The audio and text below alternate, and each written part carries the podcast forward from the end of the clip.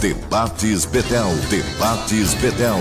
Apresentação: Orsino Filho. Atenção ouvinte, as opiniões aqui emitidas são de inteira responsabilidade dos senhores debatedores, não expressando a opinião desta emissora. Olá, muito boa tarde. A partir de agora está no ar o nosso debate, Debates Betel, o primeiro debate ao vivo do ano.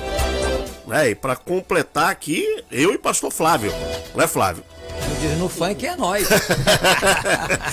Tudo bem, Flávio? Boa tarde. Tudo bom, Orsino? Boa tarde. Nossa audiência maravilhosa. Já copiando o bordão da Ana Bordão Paula da Ana Henkel. Paula Henkel. Peguei para mim esse bordão emprestado. Nossa audiência maravilhosa. Bom estar com vocês de novo. Espero que tudo tenha ido muito bem, tanto no Natal quanto na mudança de ano, você esteja muito feliz, né? Com expectativas reais e concretas, né? Você não Verdade. vai virar astronauta esse ano, você não vai nadar até as profundezas do mar, nem atravessar daqui até a Europa correndo, entendeu? Então, expectativas factíveis dentro da sua possibilidade de resolução e concretização. Isso Faço aí. votos que tudo dê certo para você esse ano. Maravilha.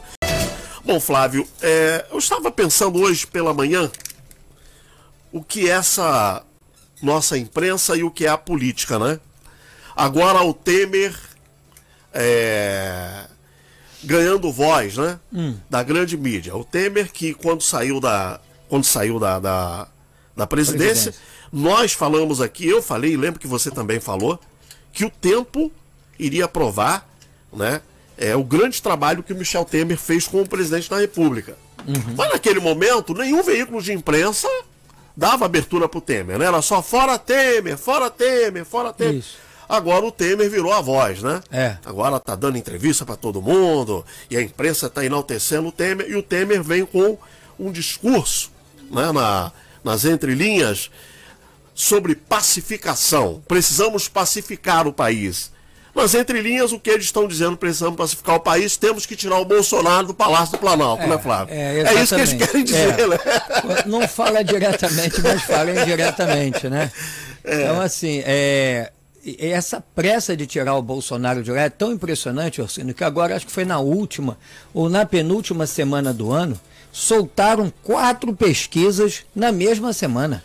Não, aliás, porque- num é espaço porque de dez mudou, né? dias. Mudou. A partir, a partir de agora, eles não podem mais divulgar pesquisa do jeito que estavam divulgando. Por isso que eles soltaram aquele monte de Colocaram pesquisa, tudo de uma tudo vez. de uma vez.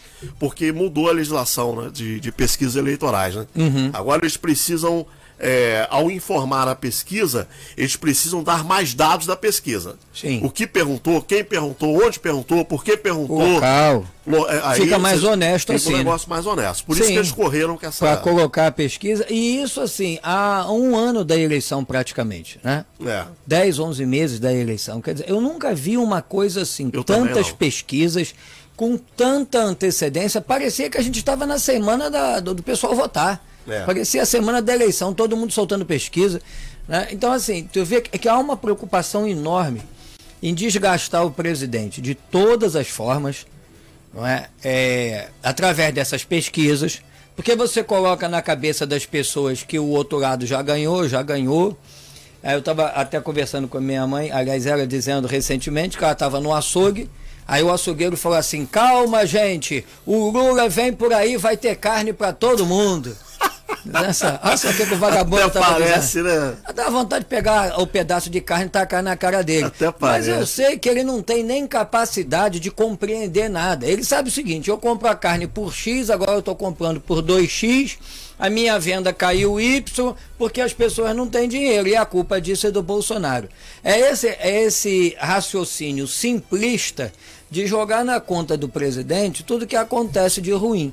Eu não sei como é que eles não culparam ele pela chuva lá, lá na Bahia. Mas já culparam, né? Não, pela chuva não, mas culparam, porque Culparam, acham que ele né? tem É que estar lá É, dentro de um barco não, remando. Inclusive, né, o Flávio, eu até, até falei aqui na, no Betel em Ação, nós precisamos ter muito cuidado.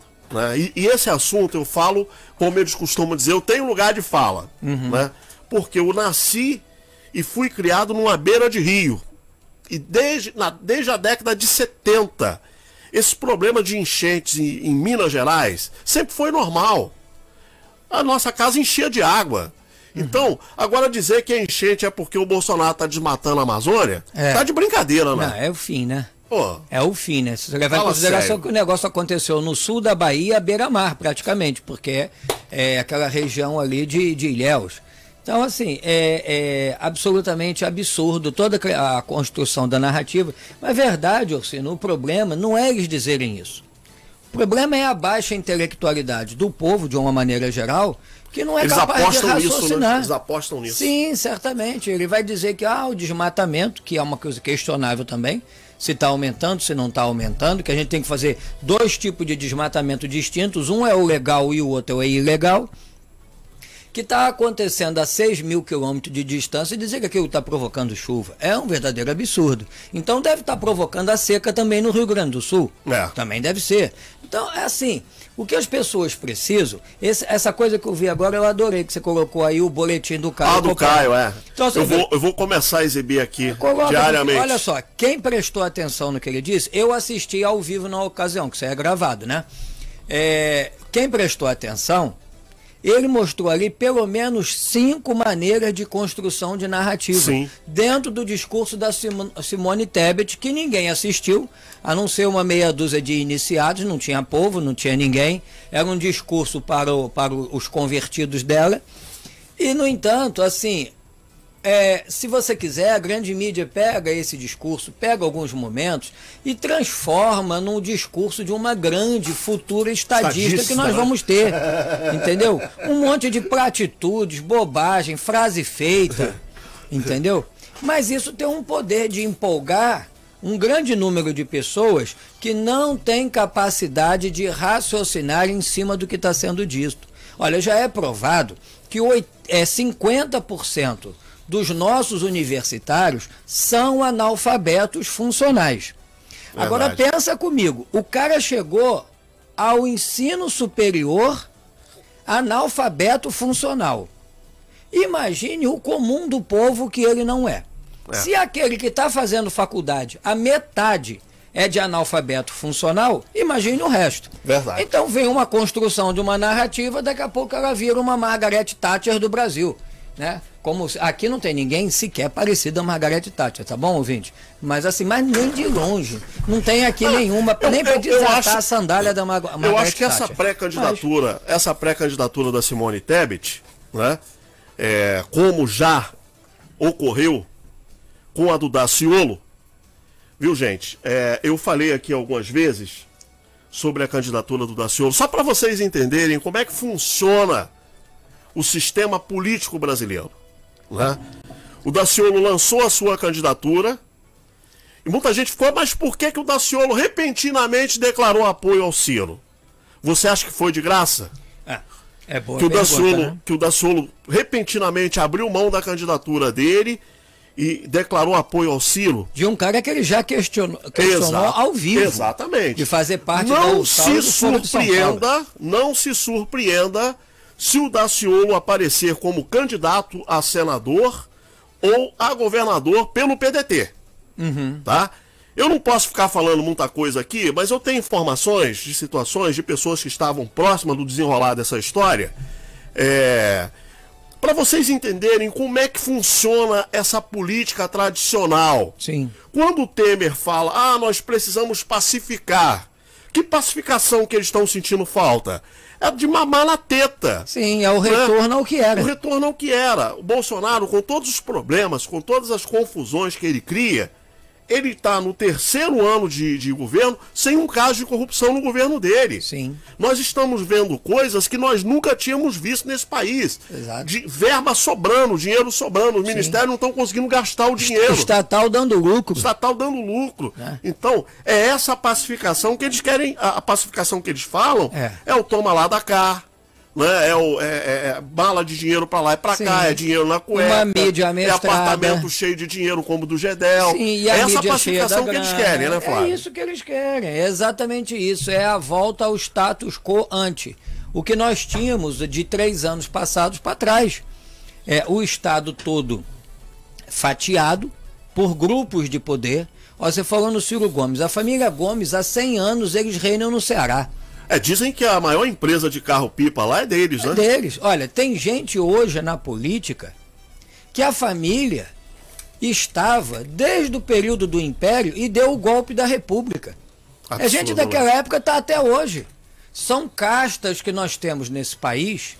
Alguém me disse uma vez que saindo daqui, saindo da região metropolitana do Rio de Janeiro, em, em, indo em direção à região de Cabo Frio, que, é, que é na, faz parte da, das cidades dos lagos, né? Cabo Frio, é uma cidade turística, que saindo da região metropolitana até lá, todas as terras eram de seis famílias. Então você imagine que o grosso daquilo ali está na mão de famílias, mas está na mão de famílias há muitos anos. E essa gente vive toda se locupletando no Estado. Ainda agora mesmo eu estava vendo um processo, é, antes de vir para cá, e o advogado que assina o processo é filho de um desembargador. Hum. E ele está numa banca grande e veio questionar um valor que eu atribuí que está correto, eles querem um outro tem muita chance deles conseguirem. É. Porque quando você olha o sobrenome, sobrenome. é muito já conhecido. Passei por isso. Não tem outro. Já é, passei é, por isso. Já sabe que é filho do fulano. Aí assim, vem uma ligação do gabinete, lá da segunda instância, vem uma ligação para a secretaria do juiz da primeira instância. Tá? Oh. Ó, o processo é vara empresarial, é coisa grande porque é, é, é, é pedido de recuperação judicial. Aí vai lá uma ligação, diz assim, fulano. Dá uma atenção para mim aí. Isso, no processo tal. assim, assim, é do meu filho. É nosso aqui. Então é assim, o Brasil é. sempre viveu disso e Eu continua. já passei por isso, Flávio. Eu perdi uma ação contra uma construtora que na época não tinha a menor possibilidade de eu ter perdido aquela ação. Uhum. Mas quem era o advogado da construtora? O filho do desembargador que à época era presidente do, do tribunal aqui no Rio. É, tá, Uma tá família perdido. conhecidíssima no meio, tá no perdido, meio jurídico. Tá perdido. Né? Tá então, perdido. assim, é, é, são essas coisas que cansam, né, é, Flávio? não, canso. Cansam, o, né? o, o, caminhão da construtora te atropelou. Aí a sentença sai é que você que atropelou o caminhão ainda vai ter que pagar o conserto. Né? Então é, é assim, mesmo. Gente, acontece coisas. E aí você vai entender, olhando para o Brasil, e não é só o Brasil. Você vai entender quando a Bíblia diz que o mundo jaz no maligno. É. Então, assim, é, tem hora que a gente cansa. Sabe? Ainda bem que eu não tenho mais cabelo para perder, a que gente, já foi embora. A gente não pode. A gente cansa. A gente não pode desistir, né, Flávio? Não, a gente não pode, mas tem que pedir tem hora que... o Senhor renovar as nossas forças, é. Luciano, porque assim, é muita pancada de tudo quanto é verdade, lado. Verdade. Entendeu? Muita pancada. Deixa eu entrar aqui com as participações dos nossos ouvintes. A Rojane Gonçalves está desejando um bom ano novo pra gente. Obrigado, Rojane. Obrigado. É, boa tarde. Uh, Isamo, Isamo Minambi. Vocês já assistiram o vídeo que os fundadores do conservadorismo acharam do Bolsonaro? Assistiram? É um vídeo do Kim Kataguiri explicando como o Bolsonaro está longe de ser conservador.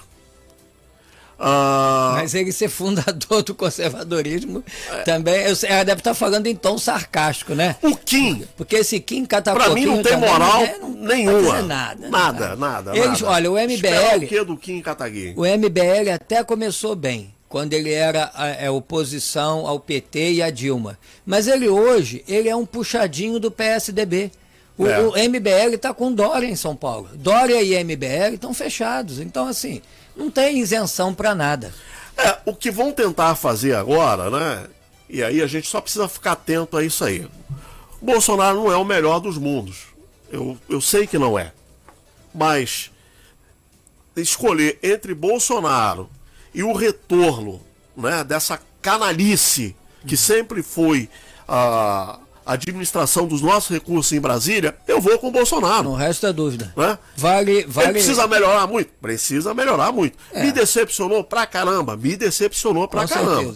Né? Como deve ter te decepcionado também. Mas hoje a gente não tem alternativa. Que não, alternativa não a gente tem? Nenhuma, nenhuma, nenhuma. É. Agora assim, ah, ele não é conservador. Tá bom. Mas assim, é o que chega mais próximo. Porque é. com a exceção dele, você só tem esquerda. E o Brasil Agora ele é o último a cair na Agora América do Sul. querendo- Todo mundo é esquerdista, todos os outros países. Estão querendo dizer, ah, porque o Bolsonaro não é conservador porque ele já está no terceiro casamento. Gente, peraí. Olha, se você por, pra, partir para esse aí- lado, vão sobrar poucos. Vai sobrar Pô, poucos. fala sério. É, a, gente, a gente não pode limitar o conser- conservadorismo a um só aspecto que é pessoal. A gente tem que olhar o conjunto da Eu obra. não, eu não assisti o vídeo, viu, Isamo? Mas vindo do Kim, eu não tenho o menor interesse em assistir. Sim. Mas olha, você percebe o seguinte: o, Bolsonaro tem sido muito honesto com relação a isso.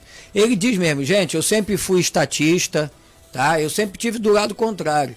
É, quando eu comecei a tomar umas aulas com, com, com o Paulo Guedes, é que minha mente se abriu. Agora, significa que ele é um liberal? Não. ele está num processo de transição. E isso O não que- se muda da noite para o O dia. que ele entendeu, Flávio, e, e achei muito interessante essa fala do Bolsonaro. Ele entende o seguinte: se nós não mudarmos isso, e amanhã nós perdermos a eleição, o PT voltar para o poder e essas estatais estiverem aí, eles vão fazer tudo de novo. Mas não resta dúvida. Né?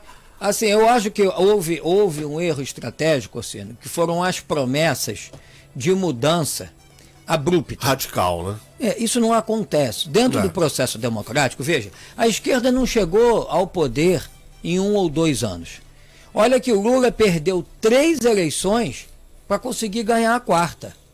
né? A esquerda ela está tomando o poder desde antes do governo militar. Ela não parou no governo militar, continuou, continuou ocupando espaços através de militantes que passavam em concurso público e que formou hoje essa casta do funcionalismo público. Ela não começou anteontem, nem antes do Bolsonaro. Ela começa nos anos 70.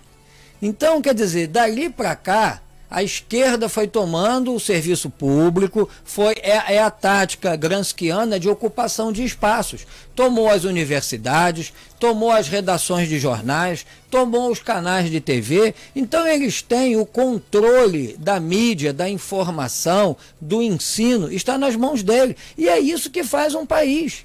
Você é aquilo que aprende. Se, se, se pegaram você como uma árvore recém-plantada, te puxaram numa corda e amarraram, o teu tronco vai crescer torto. É. E aí depois para botar o tronco no lugar vai ser complicado. Então o que acontece com esse país há pelo, pelo menos 40 anos é isso. As pessoas reduzem a esquerda ao período lulopetista. Não é. Não é. É muito anterior. É verdade. mu- só que era na surdina. Quando eles ganham o poder, a coisa ficou assintosa. E ele está aí de novo, Serelepe, prometendo é, controle social da mídia e tal, e com muito espaço. Porque quem é que dá o espaço? É a própria mídia. É. A própria mídia que tem seus interesses, né? Claro. É, o Tony Ferreira, é, eles estão desesperados.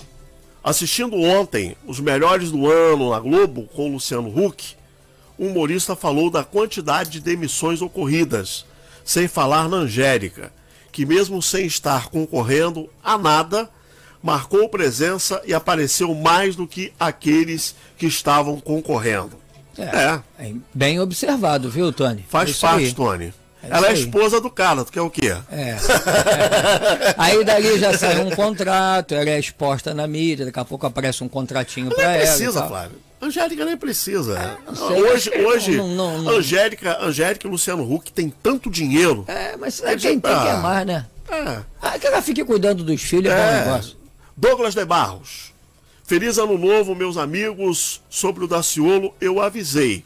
Falso profeta que mistura neopentecostalismo, luta de classes e pseudo-nacionalismo. É, rapaz. é Desconfio mistura. dele, desde a época das greves dos bombeiros. Bem observado, Douglas. Eu acho que isso é um ponto a ser lembrado, porque se nós queremos alguém ético no poder, temos que ter aqueles que respeitam as leis. E olha, bombeiro militar, polícia militar não pode fazer greve. Pode ser demissão sumária, tá? Inquérito administrativo, exoneração a bem do serviço público. Eles não podem fazer greve. Não existe greve para essas categorias. Ah, mas é injusto. Então tá, então sai de lá e vai ser outra coisa na vida. É. Mas lá não pode.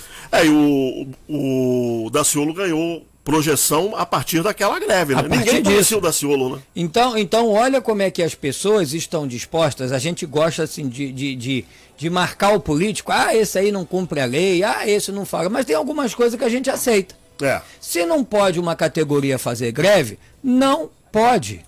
Não importa as razões dela. Não pode. Não está satisfeito? Faz o seguinte, meu amigo, pega o chapéu e vai embora. Verdade. Ninguém é obrigado a ficar onde não quer. Não quer. O, o, o servidor é, é, da iniciativa privada não é assim?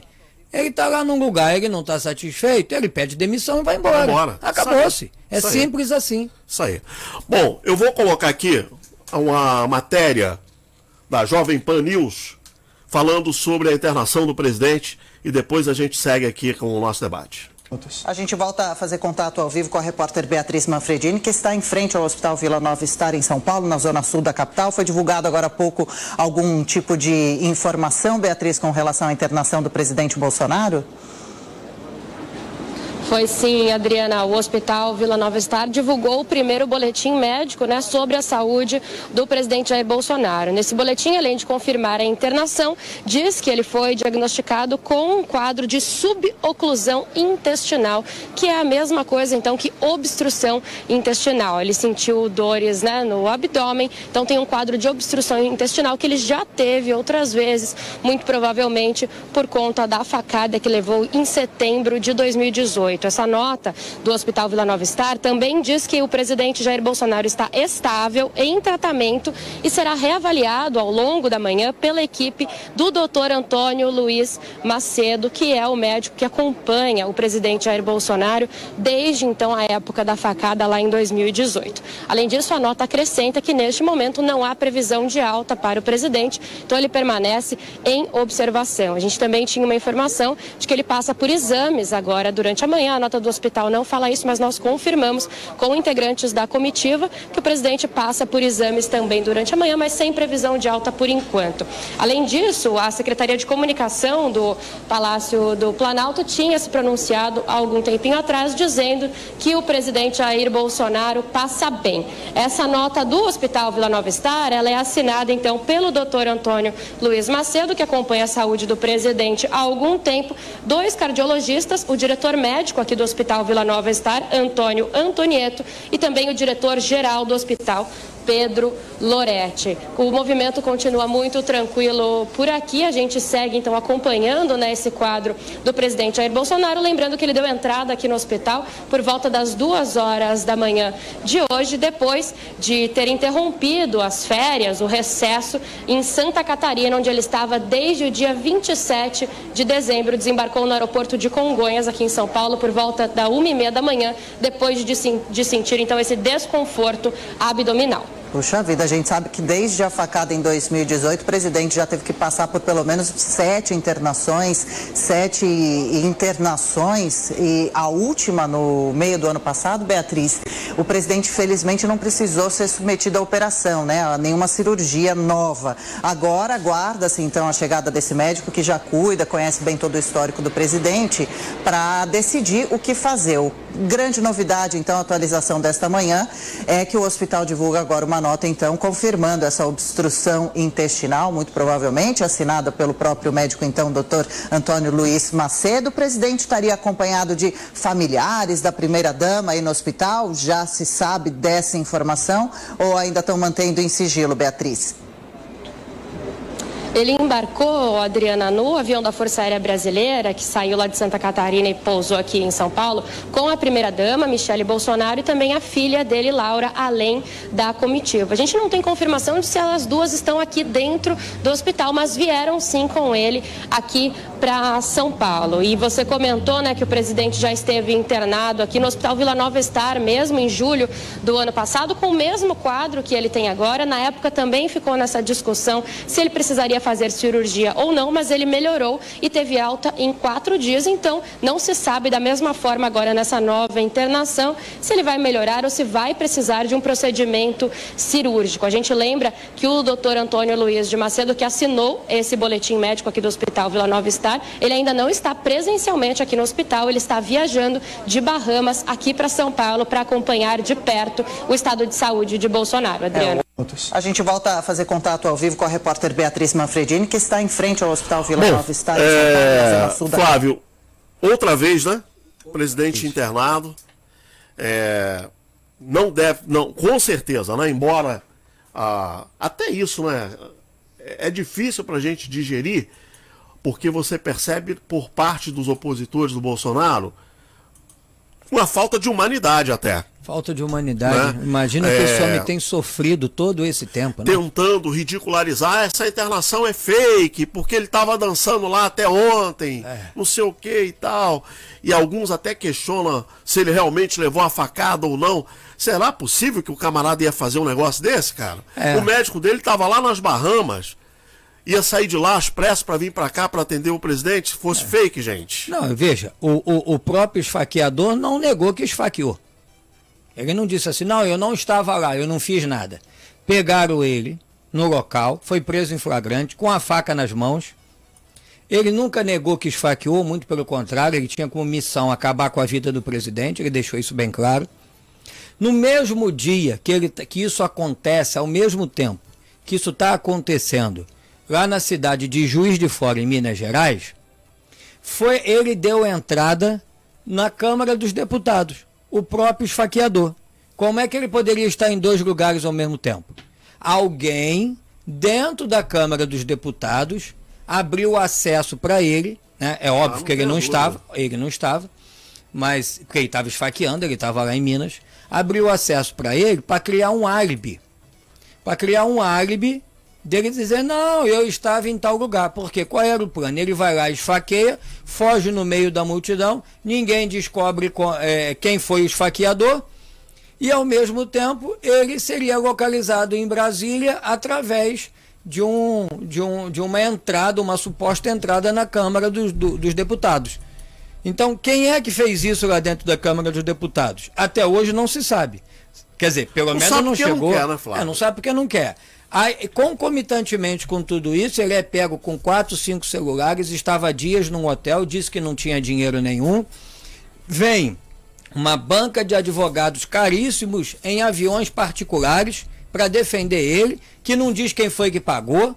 Então, tá mais do que óbvio que não tem uma pessoa, tem uma quadrilha por trás dele. Exatamente. Há uma organização que tentou matar o candidato. Aonde o, o, o, o vagabundo aí, o esfaqueador, esqueci o nome dele agora. Adélio. O Adélio, ele só é a ponta da corda. Quem é que está em todo esse processo, quem é que liberou o acesso para ele entrar na Câmara dos Deputados, onde ele não estava, já que ele estava esfaqueando o futuro presidente? Quem é que pagou o advogado, os advogados que foram lá de jato particular para poder defender o Adélio? Né? A gente só sabe que ele era ex-militante de carteirinha do PSOL.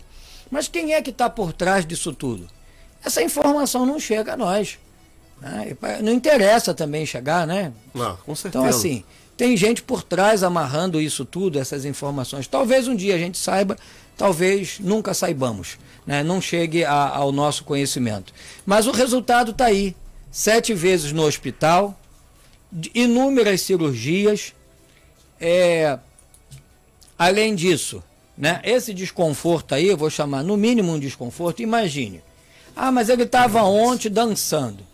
Amigo, você estava ontem comemorando o ano novo aí com seus parentes, hoje você está no hospital, e daí? É, é. O Cláudio Castro pegou, agora o nosso governador, pegou a Covid pela segunda vez e já vai tomar a terceira dose, está de novo com Covid. E ontem ele poderia estar tá dançando pois e é. hoje ele deu positivo para a Covid. Qual é o problema? Agora ele tem uma obstrução intestinal. Bom, eu não sou médico, como é que deve ter acontecido isso? Ele deve ter sentido uma dor intestinal muito forte, muito forte. porque as fezes não estão passando. É verdade. Agora você imagina, é como um rio, você, o rio está correndo para o mar.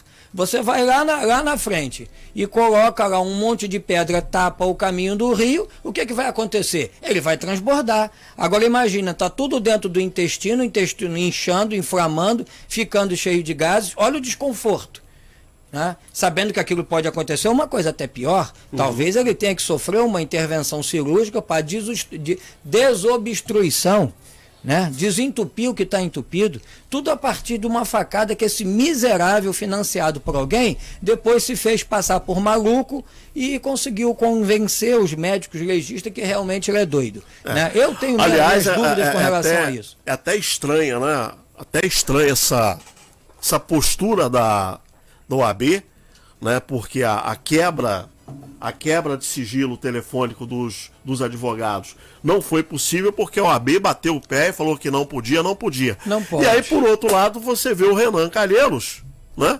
Lá na CPI brincando de quebra de sigilo, quebrando quebra sigilo, abrindo sigilo mundo, todo, mundo, todo mundo, fiscal, telefônico, Sim. abriu tudo. E não, ninguém falou nada. Onde sim. é que o AB estava? Onde estava? Sigilo, sigilo bancário aí dos advogados. E aí realmente não pode estar se quebrando sigilo por qualquer coisa.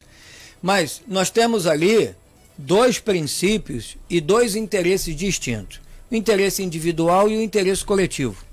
O que, é que mais deve pesar nessa hora? O interesse individual do advogado de não ter as suas contas abertas ou o interesse coletivo de saber quem pagou para saber quem foi o mandante do crime? Então, qual o interesse que deve prevalecer? O interesse da sociedade ou o interesse do particular? Ora, no mundo jurídico, o interesse da sociedade sempre prevalece. Mas não nesse caso, né? Porque nesse caso, quem está do outro lado, a vítima é Bolsonaro. Se fosse outro, imagine se tivesse acontecido com o Lula. Imagine. Nossa. Né? Eles iam quebrar o sigilo até o do, até o do Papa iam quebrar. né? Porque haveria interesse da sociedade. Mas o do Bolsonaro prevalece o interesse individual, o interesse do advogado de não, de não dizer qual foi a fonte de pagamento. É verdade. O Israel Silva, boa tarde, estava com saudade dessa rádio. É, é, 2022 estamos juntos. Tá bom, Israel. Obrigado, querido. A gente também estava com saudade das suas participações Isso aí, aqui. Israel. É, Guilherme, facada fake para fugir dos debates. Você acredita mesmo nisso, Guilherme? Você acha que foi fake mesmo? Sim, gente, vamos combinar. É tem como fingir um negócio daquele, não? Olha, se você acreditar que a facada foi fake, acredite também que o homem nunca foi à lua, que Elvis não morreu, né? Segundo os homens de preto, ele só voltou para casa. Né? Acredite nisso também. É. Aí daí você passa para Cuca, Saci Pererê, Mula Sem Cabeça, Papai é. Noel. Tudo isso é válido também. É. Alexandre de Brito. Jesus abençoe muito, muito pastores, vocês ficaram sabendo que o ministro da Defesa, Braga Neto, foi trocado, vi em uma postagem do grupo que participo. Não sei se procede. Essa notícia é fake. É fake, Eu, eu né? recebi também, mas já recebi com a confirmação que era fake. Então também não sei porque que mandaram e me perguntaram para confirmar. Eu disse, a confirmação tá aí. né? Foi para um é... outro general e tal, não sei o que. Se é exatamente essa, tá, ouvinte, pode ser que esteja enganado. Eu recebi hoje também. Mas olha só, a minha dica para você é o seguinte: nisso aí, vale você procurar a velha mídia, a velha grande mídia. Vá até eles porque eles não vão dar uma notícia dessa sem checar ah, a fonte. Sim, sim, né? isso, é isso, isso, no jargão jornalista jornalístico se chama dar uma barriga. E o fulano deu uma barriga quando ele divulgou uma notícia falsa. Quer dizer, notícia falsa é desse tipo, dizer que foi trocado um ministro quando não foi, dar o nome errado. Porque normalmente eles vão checar e eles vão nas fontes. É. Eles vão até as agências de comunicação governamentais para perguntar se aquilo é verdade. Então, nessa hora, vale a pena você checar os jornais tradicionais e tal. Se não tiver lá, duvide que seja verdade. É. Douglas de Barros. É, sobre o caso Adério, falta o ex-juiz Sérgio Moro explicar por qual motivo não moveu esforços para encontrar os mandantes. Mas não era a área dele. É. Olha só, o Sérgio Moro estava cuidando da Operação Lava Jato.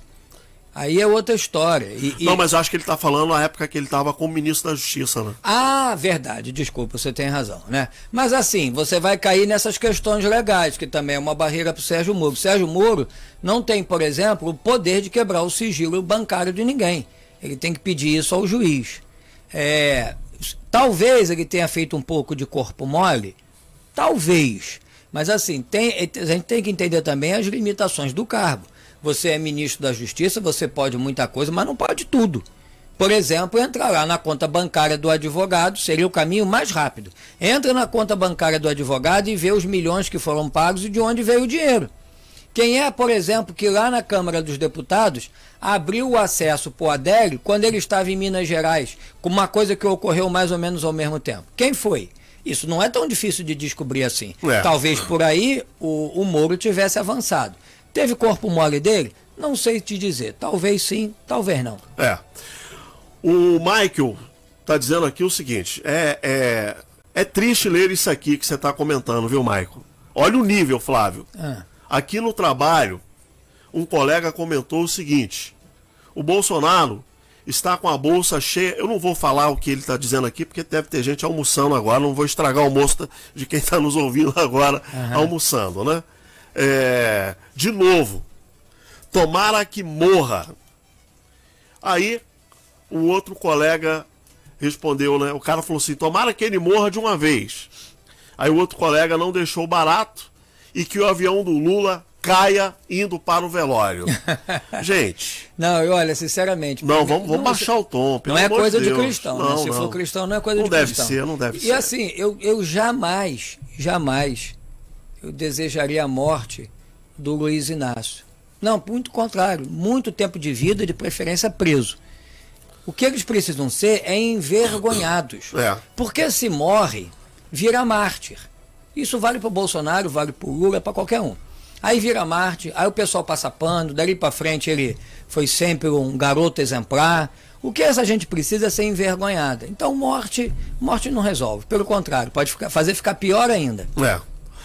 Assim, é triste, né? É triste a gente perceber é, o nível, o nível de discussão que as pessoas estão se prestando, né, Flávio? Que isso aí não é nem discussão, né, Orseno? É. Isso aí é simplesmente você desejar o mal ao outro. Se ele trouxesse alguma razão, diz, olha, eu não gosto do Bolsonaro, o direito dele, eu não gosto por isso, por isso. Os dois estão outro. errados. Tanto que desejou a morte do Bolsonaro, quanto o outro que exatamente. desejou que o avião do Lula caia quando é. estiver indo pro velório. É, isso é colocar a discussão, discussão entre aspas, né, no nível mais baixo possível. É. Né, um desejando mal ao outro, não leva a lugar nenhum. É. Samuel Lima Guerra. É, ele botou aqui a Bolsonaro 22. Legal vai ser no debate o Muro falando que prendeu o Lula. Ele já disse essa semana, né? Eu queria ver num debate ele também isso aí. Ele eu, tô achando, assim. eu tô achando o Sérgio Moro muito água com açúcar, né? Ele é, não. Porque ele quer ser terceira via. É... Ele quer dizer, ele não quer ser taxado de radical. Ele quer dizer nem 8 nem 80, nem por um lado nem por outro. É ele melhor não ficar se posiciona em relação às arbitrariedades do Supremo. Não, né? não diz nada. Então... Não diz nada. Talvez ele aguarde esperança de um dia ir para lá, né? Alguém nomear ele. É. Não sei. Guilherme voltou aqui, Daciolo e Ciro e 22. Rapaz, Ciro Gomes é um fanfarrão, nunca, não ganha, dificilmente. Ciro não sai disso aí, né, Flávio? É o eterno perdedor, entendeu? O Bravata, coronel, coronel, é, Ciro, bravateiro. É bravatas em torno de frases feitas, um discurso já mofado e não tem projeto e, nenhum e tá país, perdido. Você vê que a candidatura dele tá, tá tão desorientada, né? Sim. Que o, jo, o João Santana, né? O marqueteiro dele. Isso. É João Santana mesmo, né? Que foi marqueteiro é. do Lula. Foi. Né? Teve preso, soltaram. É. Ele, fe, ele fez uma, uma, uma deu uma guinada lá na candidatura do Ciro, tentou, tentou transformar o Ciro no Ciro Paz e Amor, já viu que não deu certo e o Ciro volta a abrir a boca e falar aqueles besterol que ele Isso fala é... de novo. Isso é. Não então, passa é, credibilidade é, alguma para o eleitor. É um típico candidato que agrada esse pessoal aí que está desejando a morte de um, desejando a morte de outro, porque apela para o radicalismo, apela para o xingamento, apela. É, ele já disse que se tentarem prender ele, que ele ia sair na bala, entendeu? Que conversa tinha, fiada. enfim, tudo conversa fiada, entendeu? Vai, vai agradar pessoas que gostam mais do, de frases feitas do que alguma coisa de concreto. Só isso. É. Paulo, Paulo, Paulo vai nos deixar. Paulo vai ficar 37 dias lá na, lá na, na terra dele, né? Sim. É, até falei, o Paulo, o Paulo viaja, a igreja vai ficar vazia, né? Porque é menos cinco na igreja, sem o Paulo, né? Ele, Viviane e as crianças. É verdade. Paulo está dizendo aqui o seguinte: boa tarde, a paz do Senhor. É, paz do Senhor Jesus Cristo. Então a queda do avião que caiu com aquele candidato que era o favorito a presidente foi fake news. Se foi, não teve como ele ganhar, porque morreu. Ah Aí, coitado dos, pet, dos petistas, a mamata acabou. Paulo, não era grande coisa também não, tá? Não, ele tinha sido ministro do ah, Lula. É, não era esquerdista ele, também, tá? Também era farinha do mesmo é. saco, já tinha inquérito contra ele, pelos é, mesmos motivos. Não era flor que se cheirasse, não. não. Até, até, até aquele, avião, aquele avião que caiu, né? Depois se descobriu que era coisa de empresa, de uma empresa aí que estava patrocinando aquilo para ele. Patrocinando, né? Então era mais assim, do mesmo. Eu, tá me faltando o nome dele aqui agora, eu esqueci. Ele é lá de Pernambuco. Eduardo Campos. Eduardo Campos, isso aí. O filho dele até que saiu candidato é. agora nessa. Não era, não era grandes tá coisas. Não perdendo nada, não. É mais do mesmo. O Michael disse aqui que os, os protagonistas da discussão não são cristãos. Ah, que falou que quer que o Bolsonaro Bom. morra e que o outro falou que quer que o Lula que o avião do Lula caia indo pro velório. É, a gente não viu a carteirinha de ninguém, mas Jesus disse que com, do fruto a gente conheceria a árvore, né? É. Então, assim, com esse tipo de frutificação, fica difícil realmente dizer que são cristãos. E tem um outro aspecto também, né, Flávio, que a Bíblia nos ensina, né? Tudo que quereis que os homens vos façam, é. façais vós primeiro, primeiro a eles, né? Claro. Então, muito cuidado com isso, viu, gente? É. O mal que a gente deseja pro outro pode voltar pra gente, né? Não tenha dúvida. É, então isso é muito perigoso. Muito. Agora, Flávio, é, a gente estava falando aqui em off, né? Eu começo a ficar preocupado se o Bolsonaro vai ter saúde para levar um segundo mandato até o fim, né, Flávio? É verdade, porque assim, é, sabe que a cada dia que passa, ele e nós todos estamos ficando mais velhos e com a velhice mais problemas aparecem, né? Se você não tinha nenhum, vai passar a ter diversos. E ele já vem com essa sequela que, pelo jeito, está o perseguindo. É. Ele não fica bom de vez, né? A gente não sabe até que ponto também as, as notícias não são totalmente veiculadas. Às vezes o quadro pode ser pior do que a gente imagina, aí aparece como uma indisposição, como uma dor, mas o fato pode ser mais grave. Você vê, o, o Tancredo Neves, ele estava sofrendo daquela diver, diverticulite há muito tempo. Mas justamente por causa da campanha, ele não parava para fazer um tratamento. Então a situação foi se agravando dia a dia. Ele já com certa idade, né? Ninguém vai a presidente é novinho. Não. Até porque é necessário ter no mínimo 35 anos. Então a pessoa já com uma certa idade, já cansado pela própria vida, com diverticulite, meses e meses precisando parar, se tratar, operar, seja lá o que for, não, foi permitindo que o quadro ficasse cada vez mais grave, porque tinha que levar até o fim a, o processo eletivo. A gente não sabe exatamente é, nós, como o Bolsonaro nós, está. Nós já vimos aqui, né? Já tivemos exemplos, né? Ah, eu acho que o mais recente que está na memória de todos é o, o ex-prefeito de São Paulo, né? Bruno Covas. Sim. Que ganhou a eleição doente, depois morreu antes, né? Uhum. Da, da, não, não, teve saúde para concluir. Não teve saúde. Então, assim, isso que o Flávio está falando, gente, nós não sabemos de fato se o Bolsonaro tem saúde, né? Para ser se reeleito, seguir com mais um mandato. Mesma coisa o Lula. Sim. O Lula também.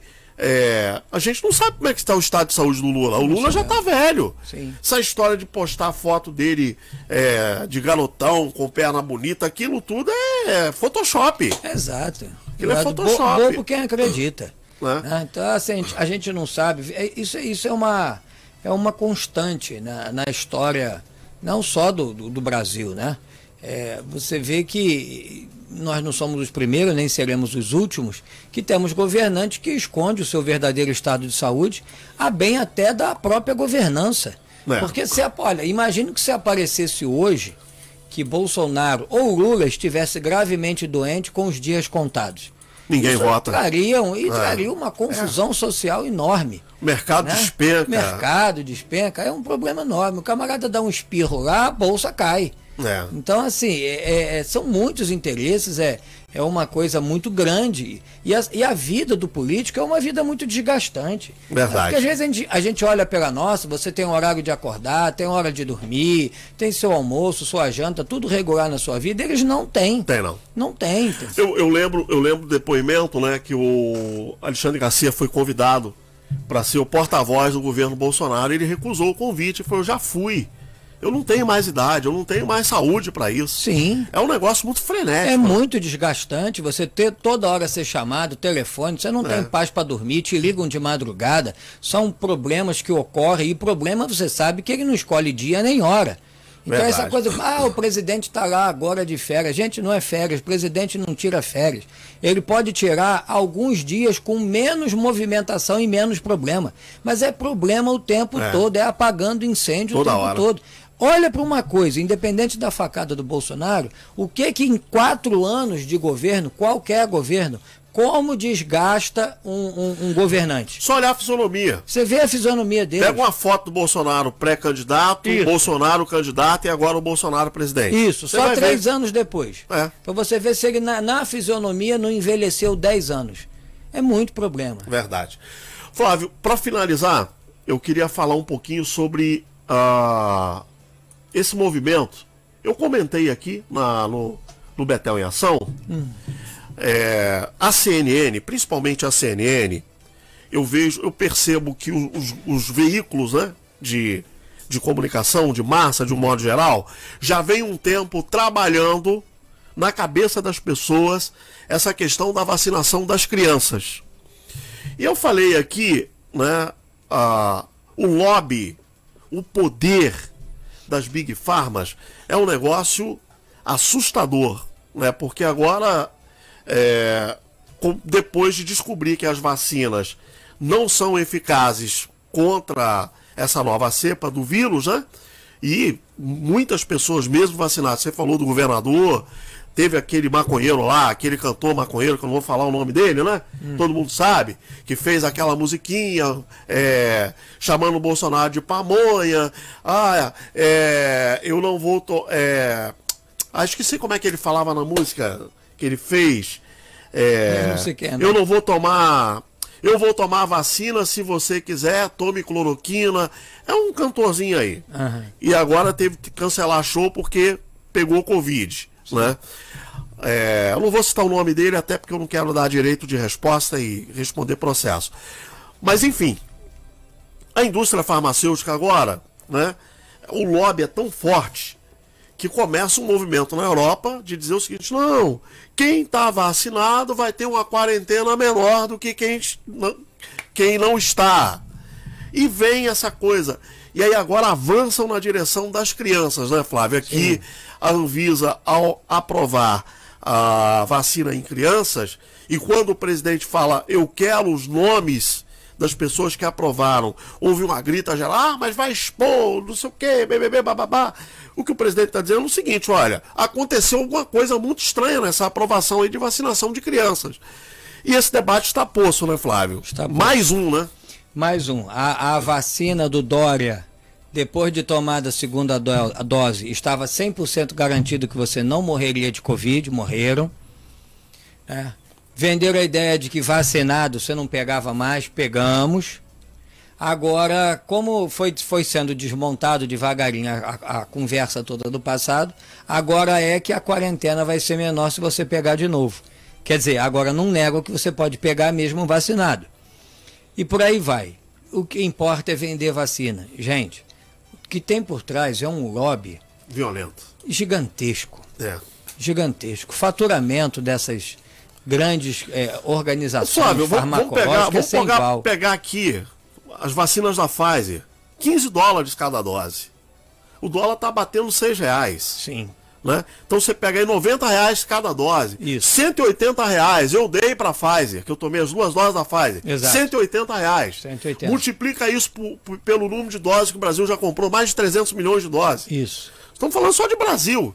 Imagine isso numa escala global. Exato. Gente, é muito é dinheiro. muito dinheiro. Lembrando que atrás da vacina não vem só ela, né, Alcina? Vem o fabricante da seringa, o ah, fabricante sim, da agulha, sim, sim. o álcool que é passado no braço, o algodão. Quer dizer, você está mexendo com toda uma estrutura que está ganhando em cima disso. Então, é, é, é, é claro que o, o, a cereja do bolo sempre vai ser a vacina em si. Mas tem toda um, uma logística por trás. Imagina quem transporta, as transportadoras que estão ganhando para transportar a vacina, que não vai de qualquer jeito, tem que ser refrigerado. Olha esses contratos o volume de dinheiro que gira em torno disso tudo. Então imagina, você tem uma transportadora que está encarregada de transportar as vacinas das Pfizer. Você vai ser contra ou a favor da vacinação Ah, de criança? Claro que vai ser a favor. Vai ser a favor. É. Tu é fabricante E de algodão. né? É a favor. E os números, por aí né, vai. assim, a, o índice de contaminação de crianças é baixíssimo. Sim. né? Eu, eu posso dar uma, assim, é claro que a gente não pode usar exemplos pessoais para essas coisas, mas eu tive Covid e fiquei assintomático. Uhum. Eu pensei que a Sofia tinha pego. Fiz o teste nela, ela não, ela não pegou. Não pegou, né? Então, assim, a probabilidade, gente. Aí agora desculpa, ah, não, porque essa nova variante e não sei o que e tal. Tá. Mas a nova variante não está matando como a variante anterior. E nem está provocando o número de internações que a variante anterior provocava. Vamos expor as crianças a, a, a- a uma vacina experimental? Só por isso, só por conta da- da- do lobby da indústria farmacêutica, só por conta desses comentaristas vendidos de TV, a minha filha não vai tomar Sim, não vai tomar. sim. Sabe? Então, assim, é claro. E aí, nesse aspecto, o Bolsonaro cresce. Porque ele é o único presidente da República que se posiciona contra esse lobby da- das Big Pharma, né, É. Flávio? Eu acho que é, isso aí se lembra, lembra também aquele que nós falamos no começo com relação ao Temer.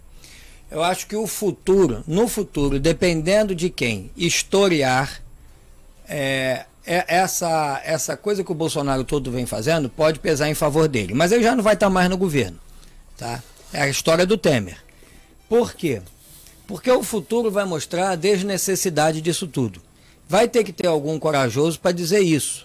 Não vendido à grande mídia, não vendido aos grandes laboratórios. Para mostrar essa empulhação toda da vacina, né? empurrando goela abaixo das pessoas uma necessidade ou uma suposta necessidade de ser vacinado, agora de vacinar a criança. Depois que vacinarem as crianças, vão dizer assim: olha. Daqui a pouco vão começar a vacinar feto também. Não, daqui a pouco eles vão dizer assim: olha, você que tem animal doméstico, o animal também tem que ser vacinado porque ele também pode transmitir. Duvido, não. Aí daqui a pouco gato e cachorro, é, vão pegar lá. Que tem tantos casos de um gato que pegou e o gato transmitiu pro dono. Então tem que vacinar agora todos os gatos também, e todos os cachorros, e todos os cavalos, e mais os bois todos. Quer dizer, não, não para mais. Não tem limite, né? Não para mais. Não para mais de vender vacina. né? Daqui a pouco vão, vão lançar aí um shampoo à base de vacina da, da Pfizer que prevê a Covid. Se você comprar esse shampoo aí, você vai diminuir em tantos por cento a probabilidade de ser contaminado. E isso aí vai. E, e assim, a grande mídia vai botando isso na cabeça das pessoas. É necessário, é preciso, é bom para você, porque é sempre assim, é bom para você. É. Né? As coisas da criança. Para sua segurança. Da sua segurança. Sempre, sempre vem com esse, Com esse discurso. essa marca, né? Eu estava ouvindo antes de vir para cá que com relação às crianças vai ter que ter autorização dos pais. né? E parece que não é para qualquer uma também não, Orsino. Tem certos Mas os grupos governadores já prioritários. disseram que não vão exigir nada. Os governadores já bateram o pé, disseram aqui, e aí, aí vem o STF. Não, mas assim não vai ser obrigatório. Aí vem o STF e diz que os governadores podem fazer o que quiserem. Pois E é, aí? então aí pode passar por cima daquilo que a Anvisa está dizendo. É verdade, tem isso também.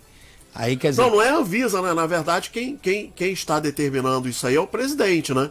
O presidente, não, o ministro da, da Saúde. saúde, é, é, o ministro né? da saúde, Mas dizendo. que o, o STF já, já, já veio dizendo que não, que o, o- os governadores têm autoridade para deixar as crianças tomarem vacina sem prescrição de médico, sem consentimento do pai. Abriu a porteira, né? Abriu a porteira, é isso aí.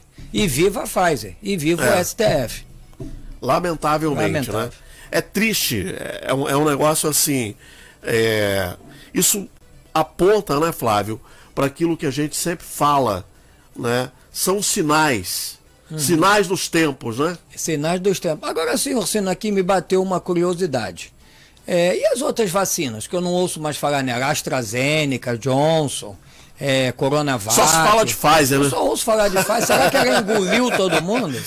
É. Né? É porque, segundo né, os estudos né, que a própria Pfizer divulga, ela é uma das mais promissoras em relação a esse novo vírus, né? Hum, então, entendi. É isso. Talvez seja isso, né? É, pode ser. Pode né? ser, né? E é interessante que você divulga um estudo sobre a sua própria vacina. É. Né? É, é igual a gente divulgar aqui uma pesquisa que a maior rádio do Brasil é a Betel. É. Nós divulgamos. Não, eu, eu é. Chamou a atenção outro dia, né? Fiquei assim, eu vi uma reportagem.